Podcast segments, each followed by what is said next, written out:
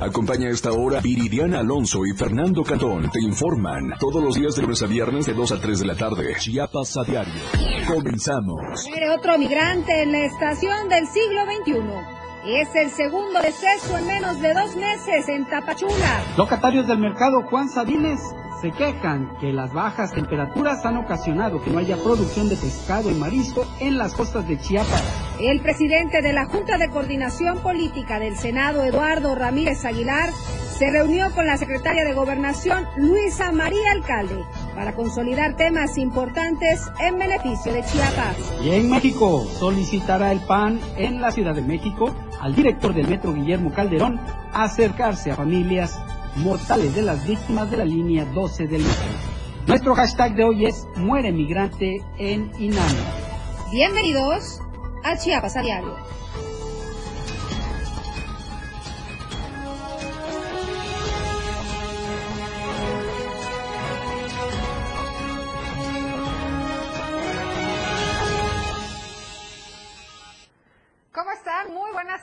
Gusto saludarlos esta tarde de martes 30 de enero. Bienvenidos todos. Gracias por acompañarnos una tarde más a este su espacio informativo Chiapas a diario. Bienvenidos nuestros radioescuchas que nos escuchan a través de la radio del diario 97.7 y también a nuestros amigos de Palenque que nos sintonizan a través del 103.7. Les recuerdo que pueden ponerse en contacto con nosotros a través de todas nuestras plataformas digitales. Estamos en Instagram, en Twitter, en Facebook, TikTok, Spotify, YouTube y también en nuestro canal de difusión de WhatsApp. Esta tarde nos está jugando rico el clima, una mañana fresca y tarde calurosa. ¿Cómo estás, Fer? Hola, Viri, pues fuera de control con este clima. ¿Verdad? La mañana andábamos con suéter, Abrigados a 16 grados. 16 grados y ahorita ya pareciera que estamos pegándole a los 28 grados 28 estamos. grados. Sí. Imagínate cómo no va a haber enfermedades respiratorias Claro. con estos cambios de clima y por eso y por eso le queremos hacer la recomendación de que se cuide mucho, precisamente por estos cambios de temperatura, pero también porque hay que recordar que los casos de COVID-19 van a la alza. Quienes nos ven a través de las redes sociales notarán que estamos con cubrebocas eh, porque somos una empresa socialmente responsable y tenemos que poner el ejemplo. Para quienes nos escuchan, pues ya lo saben, estamos usando cubrebocas esta tarde para evitar cualquier tipo de riesgo, tanto para nosotros como para nuestros compañeros. Si usted va en el transporte público, use cubrebocas. Si va a un lugar donde haya mucha concentración de personas, use cubrebocas, use gel antibacterial, no minimice, por favor, las medidas sanitarias. Nuestro hashtag de hoy es Muere migrante en Inami y en unos momentos le diremos por qué. La pregunta del día tiene relación con el hashtag y con el tema que vamos a presentarle. ¿Considera que el trato a migrantes durante su paso por nuestro país ha sido el adecuado? Usted puede eh, participar con nosotros respondiendo esta pregunta. Recuerde que su participación es muy importante para esta casa editorial y desde luego aquí le estaremos dando voz a su opinión. Nuevamente la pregunta, ¿considera que el trato a migrantes durante su paso por nuestro país ha sido el adecuado? Usted puede responder a través de nuestras plataformas digitales o ponerse en contacto con nosotros también a nuestro teléfono de cabina 961-61-228-60. Nuevamente 961-61-228-60. Y bueno, vamos a presentarle la información. Ya se lo mencionamos al inicio del programa. Muere otro migrante en menos de dos meses. Es una muerte que eh, alrededor de dos meses ha sido dentro del interior del Instituto Nacional de Migración quien confirmó la muerte de otro extranjero en la estación del siglo XXI en Tapachula, luego de que el activista Luis García Villagrán diera a conocer la noticia a través de un video en el que denunciaba el deceso y la negligencia de funcionarios de dicho instituto. Se trata del segundo migrante muerto en menos de dos meses que ha perdido la vida en condiciones confusas en manos de empleados del INAMI. El primero, si recuerda, fue un ciudadano cubano que murió el pasado 16 de noviembre después de haber ingresado en condiciones óptimas a dicho recinto y ser trasladado moribundo al hospital COFAT, situado a pocos metros del complejo federal. El área de comunicación social del INAMI dijo que a este segundo deceso fue un haitiano de 42 años, ocurrió dentro del interior del siglo XXI. El sábado 27 de enero, a las 22.28 horas, durante un recorrido de inspección que realizaban agentes federales de migración, se percataron que el ciudadano extranjero no respondía a los llamados que le hacían, por lo que de inmediato se solicitó al médico en turno revisar su condición de salud y al no detectar signos vitales, se dio paso al procedimiento de reanimación cardiopulmonar, a lo cual ya no reaccionó. Así se expuso en el comunicado afirmó que el haitiano había ingresado a la estación migratoria el pasado 27 de enero a las 9.10 horas procedente de un vuelo humanitario del Estado de México para realizar su proceso administrativo migratorio. García Villagrán exigió a las autoridades migratorias que se investigue a fondo las dos muertes de estos migrantes, dado que no se ha esclarecido las denuncias por maltrato al interior de la sede del INAMI. En ese mismo contexto, sobre el fallecimiento de una persona extranjera de nacionalidad haitiana en la estación migratoria siglo XXI de Tapachula, el Instituto Nacional de Migración informó que el sábado 27 de enero a las 22 horas con 28 minutos, durante un recorrido de inspección que realizaban agentes federales de migración, se percataron que el ciudadano extranjero no respondía a los llamados que le hacían, por lo que de inmediato se solicitó al médico en turno revisar su condición de salud y al no detectar signos vitales se dio paso al procedimiento de reanimación cardiopulmonar, a lo cual ya no reaccionó. De inmediato se informó a la Fiscalía de Inmigrantes, dependiente de la Fiscalía General del Estado, a efecto de realizar las diligencias correspondientes. De igual forma, se procedió a realizar la notificación consular. El Servicio Médico Forense entregó el resultado de la necropsia que se llevó a cabo a las 7 de la mañana del domingo 28 de enero y que determinó que el fallecimiento se debió a una broncoaspiración, que es un paso accidental de alimentos sólidos o líquidos a las vías respiratorias. El ciudadano de origen haitiano, Jen N., de 42 años de edad, había ingresado a la estación migratoria el pasado 27 de enero a las 9 de la mañana con 10 minutos procedente de un vuelo humanitario del Estado de México para realizar su proceso administrativo migratorio. El Instituto Nacional de Migración lamentó el fallecimiento de la persona eh, originaria de Haití y dijo que dará acompañamiento a los familiares que lo soliciten. Y bueno, eh, continuando con la información, en la frontera sur de Chiapas arribaron, sigue llegando eh, pues más migrantes. Estos arribaron cientos de migrantes, la mayoría provenientes de Honduras, en búsqueda de poder llegar a los Estados Unidos.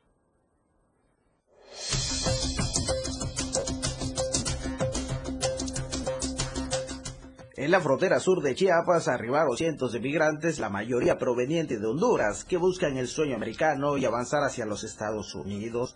Se trata de un gran número de migrantes que vienen acompañados de familias completas que se han concentrado en la Plaza Central Bicentenario de Tapachula mientras esperan los procedimientos migratorios. Sin embargo, la desesperación se ha hecho presente, pues las altas temperaturas que se han registrado en esta región fronteriza les están ocasionando deshidratación y problemas de salud.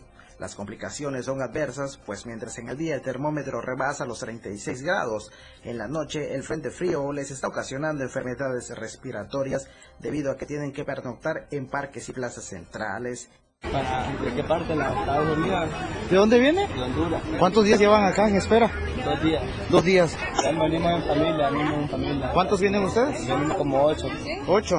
¿Y si se gasta económicamente? Se gasta ahí viviendo, ahí andamos siempre pasando, la gente pasa. ¿Dónde se están quedando ahorita? Ahí en el parque.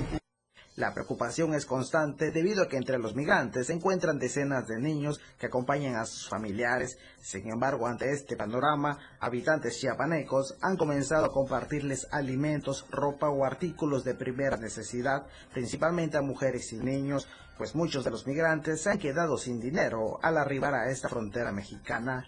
Se espera que las autoridades mexicanas puedan atender esta situación, pues las condiciones de los migrantes que pernoctan en Tapachula es cada vez más complicada. Desde Diario TV Multimedia Tapachula, Rafael Lechuga. Ayer le informábamos sobre un bloqueo carretero en el municipio de Tonalá, donde habitantes de Paredón se quejan de las malas condiciones de salubridad que tienen debido a descargas de aguas negras. Todo parece indicar que este bloqueo continúa y nuestro compañero Edgar Castillo nos da el reporte de lo que se está viviendo en este momento. ¿Qué tal Edgar? Buenas tardes.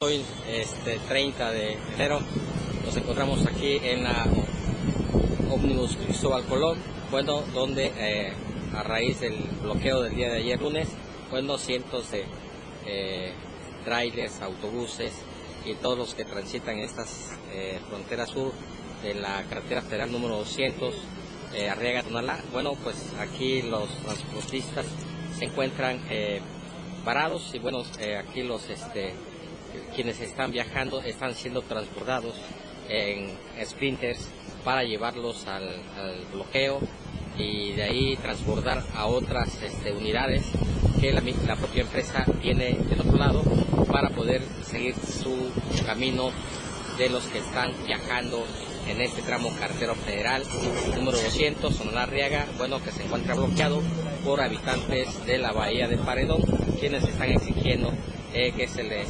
rehabilite la planta de tratamiento para no seguir contaminando la bahía. Así las cosas en Tonalá. Gracias a Edgar Castillo por su reporte. Nos trasladamos hacia San Cristóbal con nuestra corresponsal Janet Hernández, que nos tiene todos los detalles sobre el trágico accidente ocurrido esta mañana en la carretera San Cristóbal Ocosingo. Janet, muy buenas tardes. Adelante. Hola, Viri, muy buenas tardes. Así es, cinco lesionados y miles de pesos en daños materiales fue el saldo de un fuerte accidente registrado la mañana del día de hoy en el tramo carretero San Cristóbal Ocosingo, a la altura del CERS número 5. Al llamado de emergencia acudieron elementos de bomberos, Guardia Nacional, Paramédicos Protección Civil y Cruz Roja Mexicana, quienes brindaron los primeros auxilios a estas cinco personas lesionadas para luego trasladarlas a un nosocomio para su atención médica. Comentarte rápido, rápidamente que las lesionadas son Laura Santis Gómez de 18 años, Max de Jesús Encino Gómez de 20, Omar, Santis, Ga- Omar Santos Gómez de 19, Hermin, Herminda Barca Grajales de 42 y Roberto López Gómez. En este eh, accidente se vieron involucrados tres vehículos, un tráiler de la empresa Diconsa y dos vehículos compactos. Hasta aquí mi reporte. Muy buenas tardes. Muchísimas gracias, Jen, por tu reporte. Así las cosas, usted tome sus precauciones. Con esto vamos a un corte comercial. En un momento regresamos. La información como todos los días al momento. Chiapas a diario. Regresa en un momento. Las 2 con 13 minutos. ¡Arráncate, México!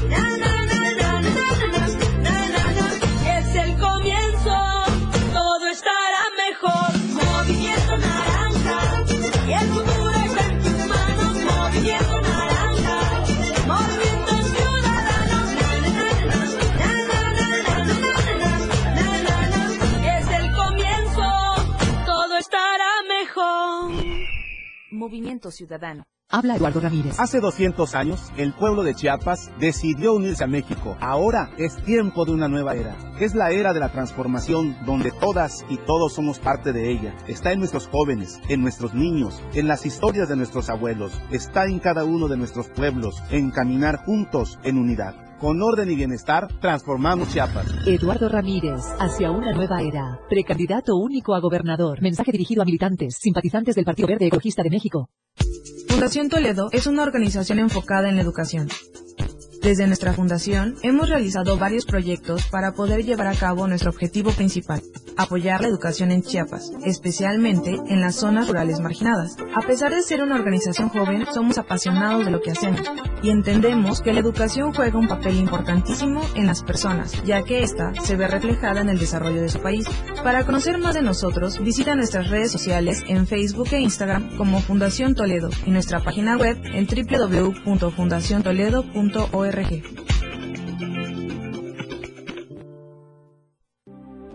Chiapas es poseedora de una belleza natural sin rival en todo México. Una gran selva, un impresionante cañón, manglares y playas únicas, además de paradisíacas caídas de agua, visten a nuestro estado con el encanto único de la naturaleza. Chiapas es el estado más al sur de México, la última frontera de nuestro país. Aquí, en este rincón, que también fue el último territorio en añadirse a la República, se encuentra un paraíso de bellezas naturales listo para ser explorado. Ven y disfruta lo que Chiapas tiene para ti. 97.7, la radio del diario. Contigo a todos lados. Viridiana Alonso y Fernando Cantón. Con toda la información ya está de regreso. Chiapas a diario.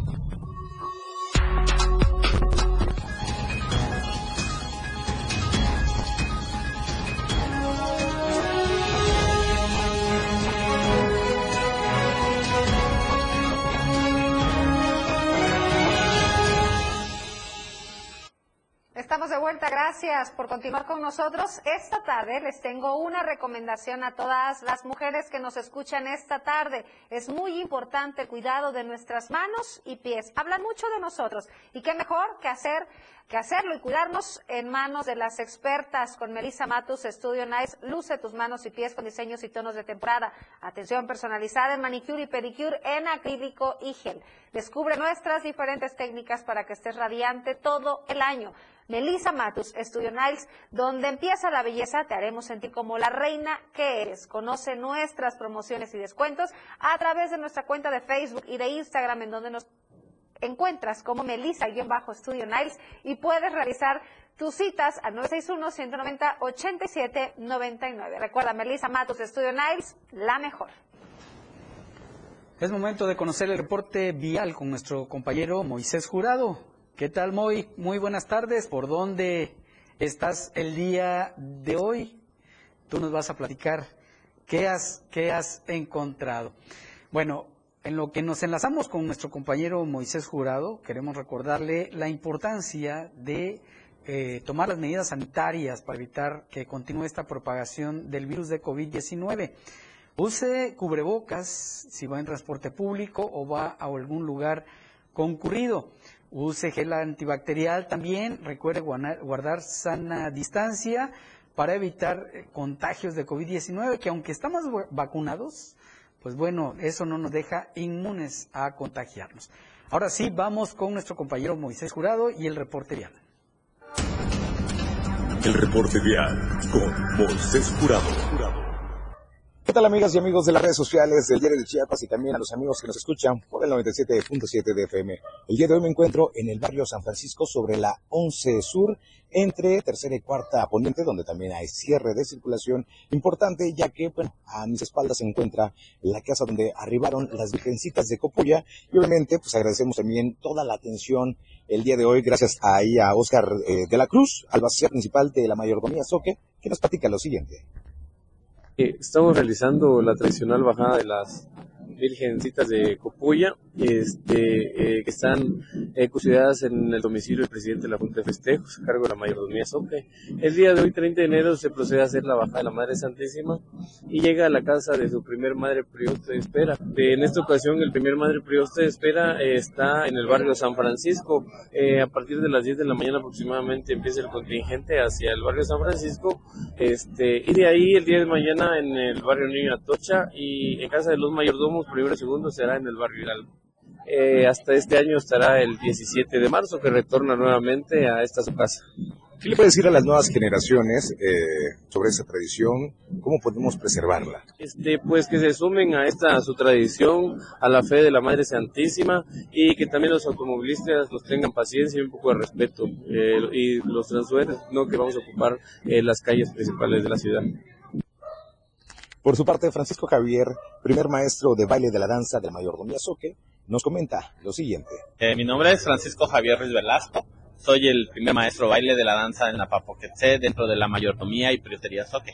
Pues hoy, como es costumbre de, que bajan las visitas de Copoya a la ciudad de Tuxtla Gutiérrez, pues la da acompaña a la bajada de las visitas.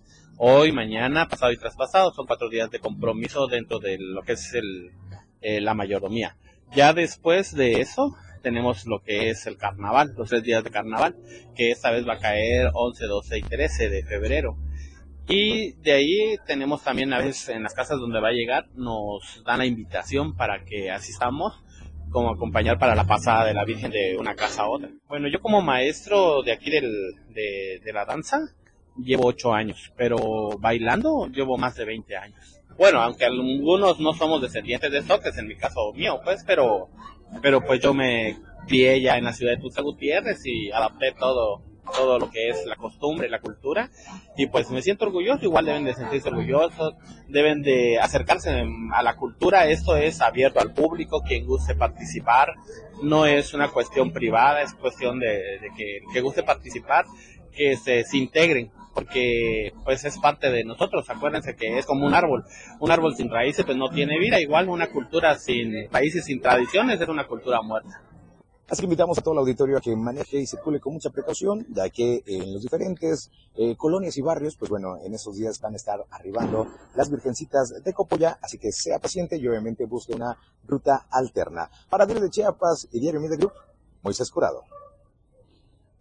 Gracias a nuestro reportero vial Moisés Jurado. Y es que Chiapas es rico en tradiciones, en cultura y es tan importante enseñar a las nuevas generaciones a preservar de ellas para que no mueran. A final de cuentas es lo que nos da identidad. Y bueno, Chiapas, como le decía hace un momento, pues podemos presumir de tener eh, una rica y diversa cultura. Fíjese que en otros temas, el Parque de Chocolate que se encuentra en Tuxtla Chico se encuentra tristemente en completo abandono. Aquí la información.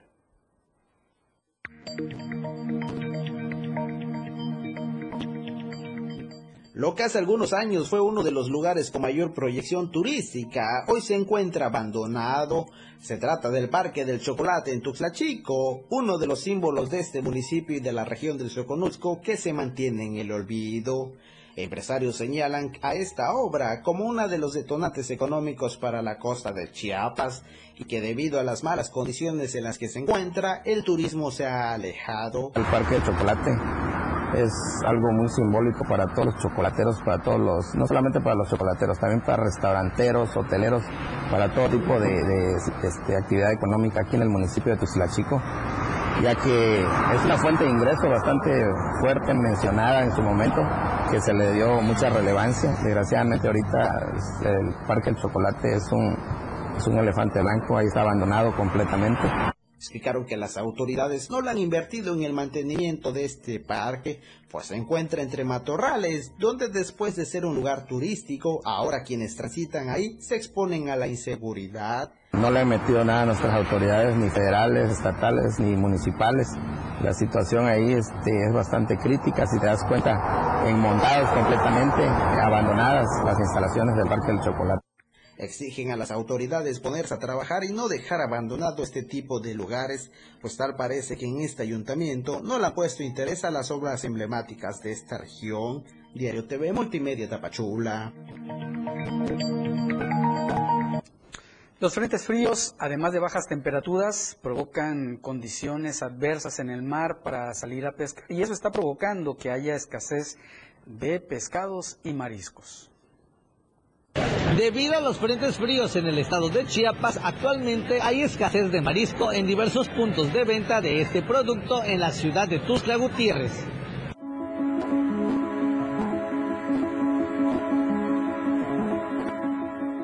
En una entrevista, Eneida Ramírez Morales, locataria del Mercado Público Municipal Juan Sabines, comentó que el mal tiempo por las bajas temperaturas ha ocasionado que no haya mucha producción de pescado y marisco en las costas de Chiapas, lo cual ha provocado a que exista escasez de este producto en los centros de abasto. El frente frío afecta a que no puedan entrar a pescar los pescadores. Una, es que se escasea mucho el producto, ¿sí? ¿Por qué? Porque se, se sumerge hasta lo más profundo de la mar y eso es, este, hace que pues no, no salga pues y este y nos ha afectado porque pues eh, desafortunadamente a veces queremos tener eh, variedad de productos y no hay. Explicó que la escasez de pescado y marisco se ha vuelto una gran problemática ya que últimamente se ha tenido un alza en el precio de este producto y eso ha perjudicado en las ventas. La mojarra, pues el, año pasado estuvo a 85, 80 pesos el kilo, ahorita está a 90 y a, 95 y a 100 pesos el kilo.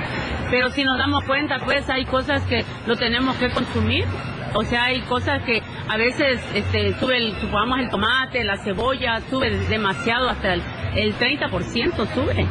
Y, y, a veces nos viene afectando, pues, y sin embargo lo tenemos que comprar porque lo tenemos que consumir. Para Diario Media Group, Carlos Rosales. Bueno, pero es que las bajas temperaturas no solamente han afectado a algunos locatarios, como escuchábamos hace un momento. Eh, es por estos cambios de clima que le mencionábamos que eh, escuelas, algunas instituciones, algunas empresas privadas ya están tomando eh, eh, la iniciativa de usar de nueva cuenta el uso del cubrebocas. Al regresar de la pausa vamos a presentarle la nota de la que le estoy platicando. Antes vamos, voy a invitarlo a que participe en la encuesta de la semana. Es martes, tenemos nueva pregunta y su opinión es muy importante para nosotros. Aquí la encuesta.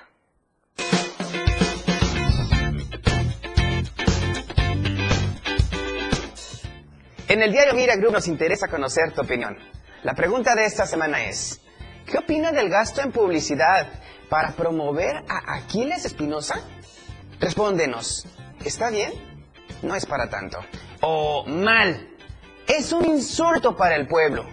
Vota a través de nuestra cuenta de ex, arroba diario Chiapas. Te invito a que participes, comentes y compartas.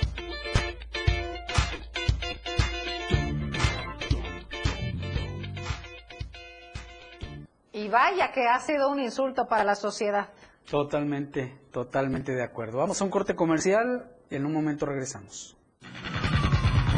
La información como todos los días al momento. Chiapas a diario. Regresa en un momento. Las 2 con 27 minutos.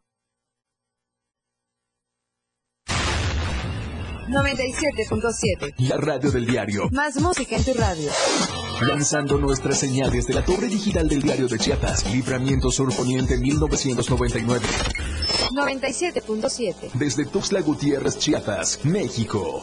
XHGTC, la radio del diario. Contacto directo en cabina 961-612-2860. Escúchanos también en línea. www.laradiodeldiario.com 97.7. La radio del diario. Más música en tu radio. El próximo 2 de junio de 2024, las elecciones estarán en manos de la ciudadanía. Puedes observar el proceso electoral, recibir y contar los votos de tu comunidad. Revisa las convocatorias. Con tu participación se instalarán más de 170.000 casillas para elegir a quien ocupará la presidencia de la República y más de 20.000 cargos en todo el país. Participa. Tu decisión es importante. INE. El Tribunal Electoral del Estado de Chiapas es un organismo constitucional autónomo que garantiza los derechos político-electorales de la ciudadanía, candidatas y candidatos independientes, asociaciones y partidos políticos, entre otros. Como máxima autoridad, analiza y resuelve los medios de impugnación que recibe antes, durante y después de un proceso electoral, basándose en los principios de certeza, legalidad, imparcialidad, transparencia, objetividad, interculturalidad y paridad de género. Tribunal Electoral del Estado de Chiapas. Diario Media Group se actualiza. Ahora nos podrás encontrar en la sección de novedades de WhatsApp en nuestro canal Diario Media Group. Síguenos para que no te pierdas las noticias más relevantes de Tuxtla, Chiapas, México y el mundo. Entérate a diario. Síguenos en TikTok y descubre la irreverencia de nuestros conductores. Y por supuesto, el mejor contenido para tu entretenimiento. Arroba la radio del diario. 97.7 FM. Contigo a todos lados. Iridiana Alonso y Fernando Cantón, con toda la información, ya está de regreso. Chiapas a diario.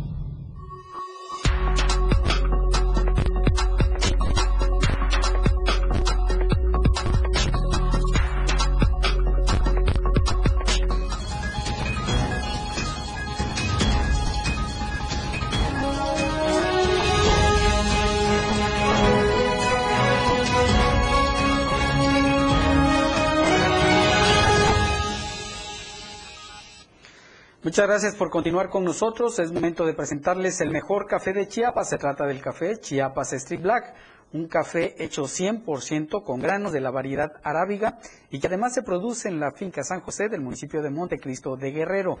Su aroma y su sabor están perfectamente equilibrados, lo que hacen a este café una bebida excepcional. Todas sus presentaciones de un kilo, de medio kilo y de un cuarto de kilo las puede adquirir en todas las sucursales VIPS que hay en el estado y próximamente a nivel nacional o para su comodidad también puede comprarlas a través de la página de Facebook Urban Chiapas Coffee. El café Chiapas Street Black es de tan alta calidad que es el café que tomamos aquí en el diario de Chiapas. Es momento de darle la bienvenida a nuestros amigos de Palenque. Hola, Palenque. Hola, Palenque. Hola, Palenque. Hola, Palenque. Hola, Palenque. Hola, Palenque. Hola, Cristian Castro. ¿Cómo estás? Excelente martes. Hola, ¿qué tal Viridiana? Qué gusto saludarte. Un saludo también para todo el auditorio de Chiapas a diario. Ya estamos de nueva cuenta con ustedes para llevarles la información más importante ocurrida en las últimas horas aquí en la región. ¿Y qué te parece si arrancamos con la información? Y es que comentarte que eh, una mujer tuvo que ser atendida, una mujer de, origen centroamericana, tuvo que ser atendida por paramédicos de protección civil. Esto eh, luego de pues, sufrir problemas eh, respiratorios. Y es que la mañana de este lunes se activaron los números de emergencia, donde reportaban que una mujer se había desvanecido tras presentar problemas respiratorios. Los hechos se registraron sobre la calle Independencia en el interior de las oficinas del Grupo Médicos Sin Frontera, los cuales son una organización médica y humanitaria internacional que aporta su ayuda a las víctimas de desastres naturales o humanos y de conflictos armados. Al lugar arribaron paramédicos de protección civil, eh, efectivamente tuvieron que intervenir, toda vez que se trataba de una mujer de origen centroamericana, la cual tenía problemas para respirar tras ser atendida por el personal de dicha organización o de dicho grupo, la cual eh, pues no pudo brindar atención médica a la fémina, por lo que terminó desmayándose dentro de las instalaciones. Ante esto, y luego de brindarle la atención prehospitalaria, los paramédicos de protección civil trasladaron a la mujer al Hospital General de Palenque para que recibiera atención médica especializada, de modo que se le pudieran hacer los estudios necesarios para saber cuál era su padecimiento, el cual pues podría ser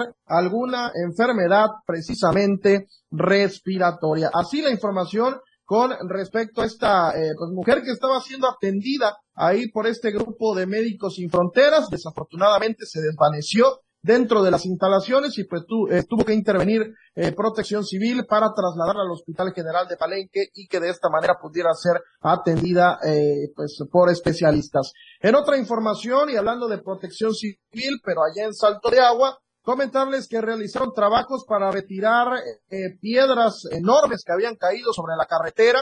Esto luego pues hubo un desprendimiento del cerro. Y es que derivado de las lluvias que se han estado presentando en la región tras el paso del Frente Frío número 31, personal de protección civil municipal acudió este lunes al tramo carretero Salto de Agua Paso Naranjo, a unos 800 metros aproximadamente del puente de Paso Naranjo, para realizar el retiro de material pétreo, el cual se había desprendido del cerro y cayó sobre la carretera obstruyendo el paso sobre dicha vía de comunicación. De acuerdo a lo que dieron a conocer las autoridades de protección civil, las lluvias ocasionaron un reblandecimiento en la tierra, lo que trajo como consecuencia que unas rocas enormes cayeran sobre la cinta asfáltica, obstaculizando el paso y poniendo en riesgo la vida de la población.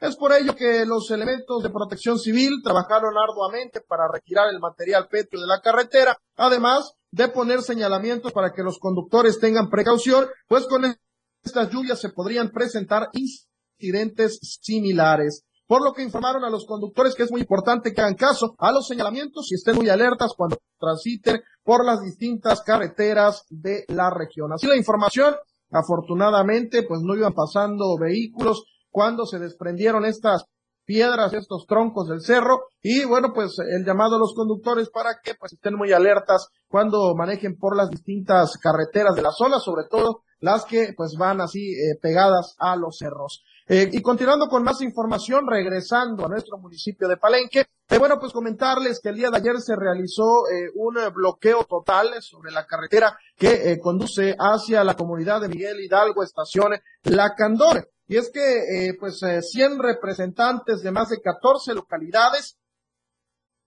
iniciaron un bloqueo parcial a la altura de la entrada de Miguel Hidalgo, estación La Candor, esto para exigir al Fondo Nacional del Fomento al Turismo, FONATUR, la rehabilitación de 22 kilómetros de pavimentación que fue destruido por el paso de unidades pesadas que trabajan o que trabajaban en la obra del Tren Maya. De acuerdo a lo que mencionó Eberto Moreno, quien es el suplente del agente municipal del poblado Miguel Hidalgo, Estación La Candor, esta manifestación se realizó toda vez que la población ya está cansada de todos los engaños por parte de Fonatur, quienes llevan ya varios años prometiendo dejar la calle en buenas condiciones y hasta el día de hoy, que ya están por terminar la obra del Tren Maya, aún siguen sin resolver esta situación.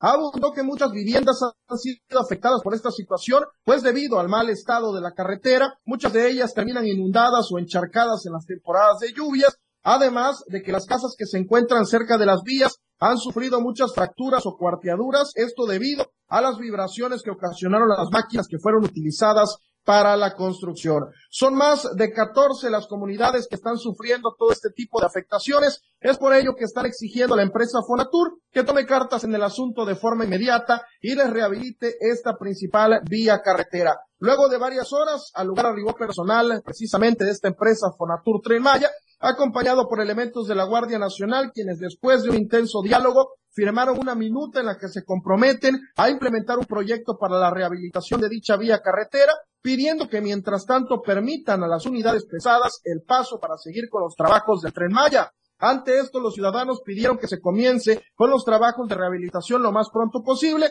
De lo contrario, tomarán otro tipo de medidas. Así la información con respecto a este bloqueo que afortunadamente pues terminó el día de ayer eh, después de este diálogo que sostuvieron con eh, autoridades de la empresa de Fonatur y bueno pues ojalá que de verdad empiecen eh, con eh, los trabajos de reparación de esta vía carretera y que de esta manera no pasen ni afectar a la población ni se pueda eh, generar otro conflicto social. Claro, porque estamos presumiendo mucho tren Maya y las calles y ahora todas estas personas que se vieron afectadas también, que sus casas se vieron afectadas, como bien lo mencionabas, pues habrá que darle seguimiento, Cristian.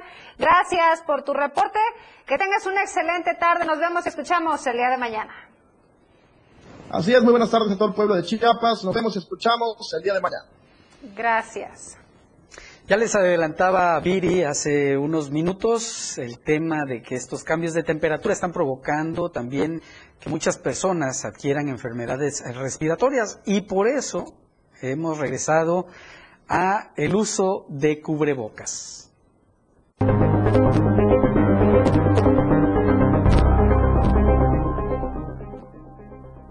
Este lunes, alumnos y docentes de diversas escuelas de Chiapas retomaron al 100% el uso de cubrebocas de manera obligatoria, esto ante el aumento de enfermedades respiratorias en la entidad.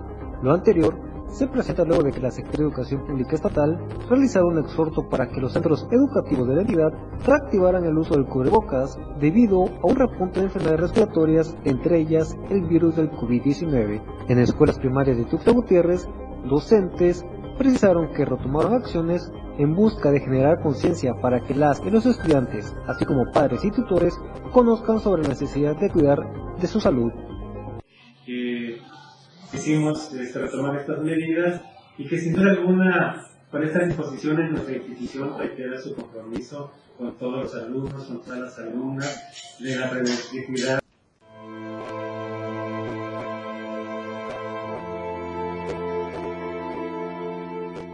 El 7 de febrero del 2023 se presentó la tragedia donde lamentablemente Damián, un niño de tan solo tres años, perdiera la vida, al parecer en la alberca de la escuela Pinguín and Babe, donde se encontraba.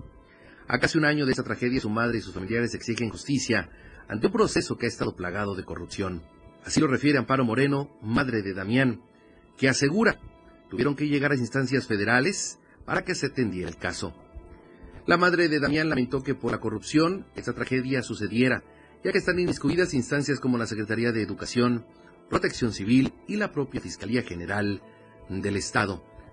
Ante esta situación, refirieron que a casi un año de la muerte de Damián, ni siquiera hay personas detenidas. Eh, te puedo decir a casi un año, porque faltan 10 días para que se haga un año, no hay nadie detenido, ni una maestra, ni la directora, y el, el que está detenido está detenido por un caso de violación, no está detenido por el caso de mi niño. Eh, un caso que fue una denuncia de tiempo atrás, que si las autoridades hubieran hecho caso, él hubiera estado detenido tiempo atrás y todo esto se hubiese podido detener. En ese sentido, la madre de Damián aseguró que seguirán luchando para exigir justicia y este tipo de circunstancias no se sigan presentando ni tampoco estén generando dolor en otras familias. Damián, a las autoridades ante el caso de su hijo. Justicia. Justicia, el esclarecimiento, que se detenga a estas gentes, que ya hablen y digan qué le pasó a mi niño, que detengan a todos aquellos implicados, tanto servidores públicos, Claro. quien borró el video, porque con lo que hizo obstruyó, Muy bien. Se Obstruyó. borró el video. Se Sí. borró el video. obstruyó. Y es un delito muy grave. El médico, la maestra, los maestros, a todos. El, a el todos. médico. Finalmente, la madre de Damián aseguró que no existe odio y que ha alcanzado el perdón. Sin embargo, ha exigido justicia para que este tipo de circunstancias ya no se repitan, pero sobre todo para seguir honrando la memoria de Damián y con ello más niños no se expongan. Para Diario Media Group, Eden Gómez. Lamentable esta situación, que a casi un año aún no estén los culpables eh, donde deberían de estar y que las autoridades tampoco estén realizando su trabajo. Sí, así es. Y hay que recordar que se han suspendido dos audiencias donde se iban a presentar pruebas. La primera era el 30 de noviembre.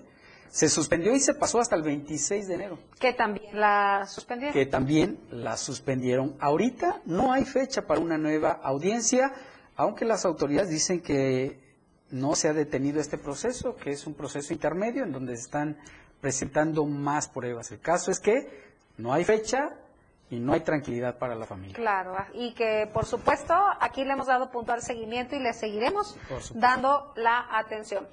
Fíjese, en otros temas, ¿qué tan difícil es ahora que usted pueda adquirir una casa? Bueno, pues más del 80% de los trabajadores no puede hacerlo.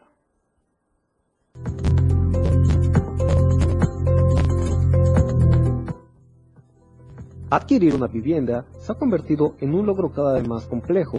Año con año, el encarecimiento de insumos y materiales para la construcción se ven reflejados en el precio final de las casas. De acuerdo al Infonavit, en Chiapas, alrededor de 100.000 personas cuentan con una puntuación establecida para obtener un crédito inmobiliario. Sin embargo, en el 80% de los casos, las y los trabajadores cuentan con un crédito muy bajo con el que difícilmente se pueden acceder a un patrimonio. En este contexto, Carlos Martínez, coordinador regional de la Asociación Mexicana de Profesionales Inmobiliarios AC, explica que Chiapas, sobre todo en municipios como Tuxtla Gutiérrez y San Cristóbal de las Casas, han encarecido los terrenos y las nuevas zonas de crecimiento, ya que no cuentan con los servicios básicos, lo que lo vuelve a estos lugares como espacios inocuos para el desarrollo social. Por su parte, trabajadores que se dedican a la construcción como albañiles, plomeros y herreros consideran que actualmente realizar una casa de 10 por 8 metros con acabados y todos los servicios tienen un valor aproximado de 600 mil pesos, mientras que una casa en obra negra podría oscilar en los 200 mil. Y aunque el Infonavit ha creado estrategias para que las y los trabajadores puedan acceder más fácilmente a un patrimonio, la realidad es otra. Pese a las estrategias gubernamentales para dejar de pagar un alquiler para hacerse de una vivienda, esto poco ha funcionado porque aún existen muchas maneras de poder incrementar el monto de algún crédito hipotecario. Las y los ciudadanos siguen considerando que las propiedades en Chiapas son muy caras, más aún cuando sus percepciones salariales son mínimas para alcanzar esta meta, que para cientos de personas sigue siendo todo un sueño. Para Diario Media Group, González. Qué difícil situación cada vez y las generaciones que vienen, Fer, los recién egresados, los chavos que están empezando a trabajar, qué difícil va a ser para ellos adquirir una casa. Los- Desde ahorita ya los trabajadores Claro. ya la tenemos difícil para Sí. poder comprar una casa, ahora imagínate las generaciones que vienen atrás. Y más que no existe una ley que regule los precios, porque muchas veces también eh, las dan a precios súper elevados, que no hay una ley que regule un tabulador, ¿no? De precios para las casas. Lamentable, háganos saber su opinión. Con esta información nos vamos. Gracias a todos ustedes por su compañía y preferencia. Lo esperamos el día de mañana. Que pase una excelente tarde. Gracias por su compañía. Hoy ya le presentamos las noticias para que usted tenga el poder de la información. Muy buenas tardes. La información aún no termina porque a diario se siguen generando las noticias en Chiapas a diario. Acompaña a Viridiana Alonso y Fernando Cantón en nuestra próxima emisión de 2 a 3 de la tarde. E infórmate de lo que acontece en Chiapas. Chiapas a diario. La radio del diario.